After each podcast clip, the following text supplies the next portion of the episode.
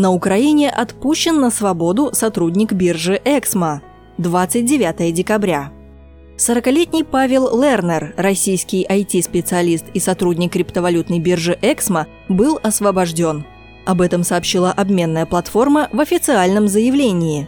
На данный момент он в безопасности и никакого физического вреда ему не причиняли.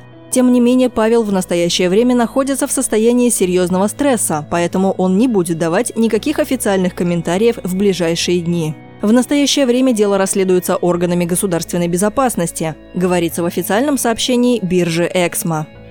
Обменная платформа также заверила пользователей, что Лернер не владел доступом к пользовательским активам.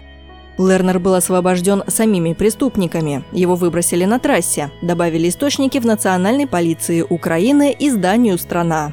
Напомним, что Лернер был похищен 26 декабря вблизи киевского офиса. Шесть неизвестных мужчин с автоматами в балаклавах силой посадили IT-специалиста в автомобиль марки Mercedes-Benz Vita.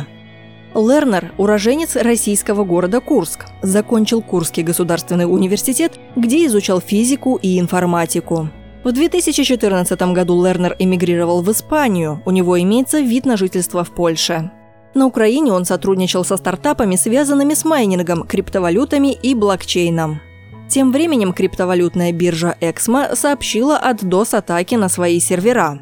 На фоне информации о похищении одного из сотрудников биржи, пользователи Эксмо бросились выводить средства со своих биржевых счетов, опасаясь, что похитители могут получить доступ к пользовательским криптовалютным активам. Криптовалютная биржа Эксмо, популярная у русскоязычных пользователей благодаря русскоязычному интерфейсу и широкому спектру способов покупки и обмена криптовалюты, зарегистрирована в Великобритании.